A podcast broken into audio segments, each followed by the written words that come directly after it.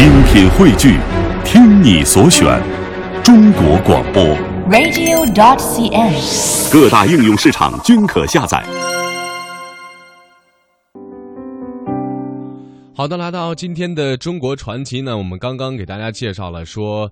汝瓷呢，它是宋代时期的五大名窑之首，可以说在中国陶瓷史上占有非常重要的地位，也有着“汝窑为魁”的说法。那么釉色类别呢，像汝窑呢，分别有天青釉啊、月白釉啊等等种类的。嗯，那么汝窑呢是创烧于北宋的晚期，也是宫廷的御用的瓷器。窑址呢是位于河南河南省的汝州。那么汝窑造型古朴大方，以名贵的玛瑙为釉，色泽独特，所以呢也有“玛瑙为釉，古相传”的这样的一个美誉啊。嗯，那么随光变幻，观其釉色呢，就好像是雨过天晴云破处，千峰碧波翠色来的美妙。土骨质也非常的细润，胚体呢是如铜体，而釉后呢则是呃这个好像是生如晴、啊，没错。嗯，那么明亮呢，但是却不刺目，可以说呢，呃，也被世人啊称为了似玉非玉而胜玉。嗯，那刚才宋雪介绍的是非常形象，但是呢，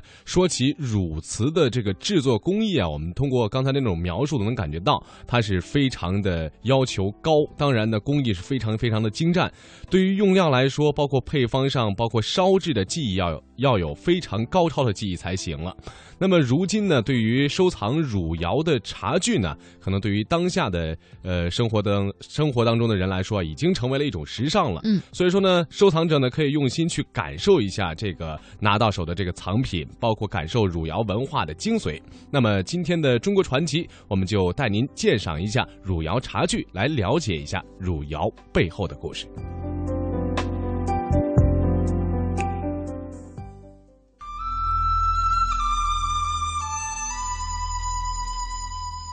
南宋叶志在《坦斋笔衡》中说：“本朝以定州白瓷器有盲，不堪用，遂命汝州造青瓷器，故河北、唐、邓、耀州悉有之，汝窑为魁。”这个记载说明汝窑在当时是接受了宫廷的任务，开始烧造汝官窑器。这就使北方青瓷的技术成为全国最为出名的了。我们中国的英文就是 China，它的另外一个解释就是瓷器，所以我们中国是瓷器的故乡。如今，传统的制瓷技术经过现代制瓷人的传承和创新，焕发出了新的生机。汝窑也是如此。为了更好地为听众朋友介绍汝窑茶具的特点，记者来到了北京潘家园的卓雅堂，采访了这里的负责人李春森。宋徽宗做了一个梦，他梦见下完雨，天空的颜色特别的漂亮，于是他呢写了一句诗吧，就是“雨过天晴云破处，这般颜色作将来”。他把这句诗给这个工匠，让工匠来烧出这个瓷器，就是这个颜色。所以呢，工匠呢也是经过多次的尝试，烧出这种雨过天晴青的这个釉色。这个釉就是这个汝窑，现在咱们汝窑的釉色，它是靠这个高温，通过这个釉水的配比，它是烧出来的，而不是说是去配色配出来的。因为这个青，它这个天晴青啊，其实这个青色很难理，就是咱没有标准，这个青色就是什么颜色。它不像什么红色呀，比如有暗红啊，有深红或者是枣红啊，青色它是没有一个标准的，而且在咱们这个色系里，它是没有一个颜色叫青色的，所以它是也是根据这个温度和这个釉水的这种烧制以后它产生的变化烧出来的这种青色。刚才李春森为您讲了汝窑来历的故事，我们也知道了汝窑的颜色是青色。汝瓷是我国宋代。汝君、官歌定五大名瓷之一，因产于汝州而得名。在中国陶瓷史上，素有“汝窑为魁”的说法。汝瓷的基本鉴别方法，从传世品看，主要有五大特征，分别是胎色、釉色、支钉、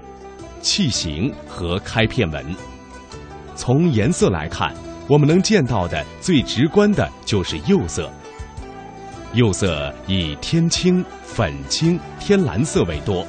也有豆绿、青绿、月白、麂皮纹等釉色。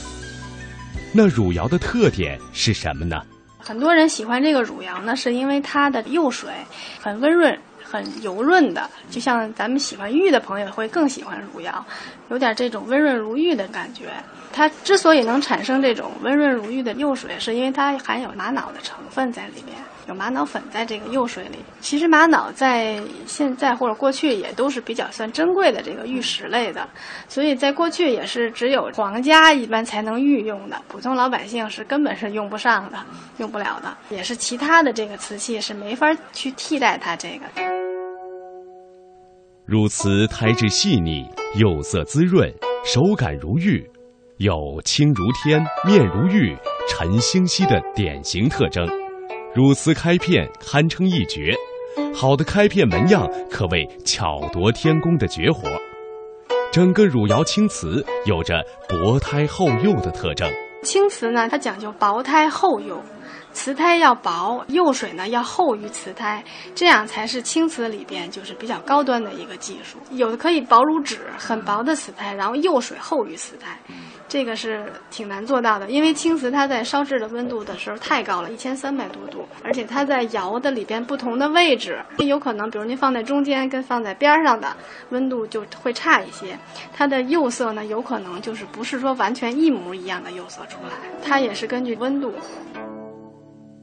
在汝窑兴盛的北宋时期。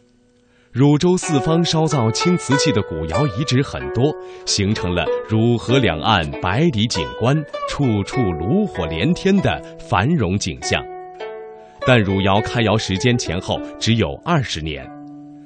由于烧造时间短暂，传世量不多，到南宋时期，汝窑瓷器已经非常稀有。如今。朱亚堂烧制的汝窑瓷以台湾小方窑为精品制作的榜样，希望将汝窑瓷的技艺传承下去。现在咱们这个汝窑呢，也是通过在台湾的蔡小芳老师小芳窑的带动下，因为台湾的这个小芳窑呢烧的是非常的好，我们也是呢看到小芳窑的东西很漂亮，我们也想自己做一些，然后以它就是我们的一个奋斗目标，我们也想像它那样，就是做出好的这种很美、很漂亮的精品的瓷器，也能价格适中的让咱们老百姓都能够接受，使用上这种好的瓷器。我们的目标其实就是向台湾小芳瑶学习，因为随着近些年来台湾和内地的致辞方面的交流吧，呃，也是吸取了他们一些好的经验，所以咱们内地呢也是吸纳了一些他们好的制瓷的技术。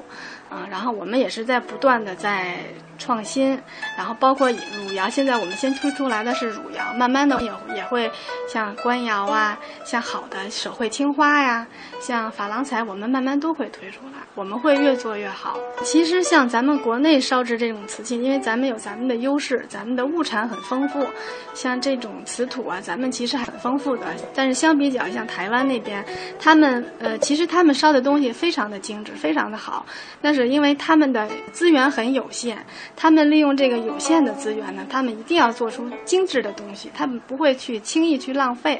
那么，其实，在内地呢，有的时候呢，也是因为咱们资源太丰富了，很多就不太注意。应该是利用这个好多做一些精品出来，做一件是一件，才能把咱们这个 China 嘛，中国这个 China 这个瓷器越做越好啊，也是代表咱们国家的一个形象。李春森介绍说。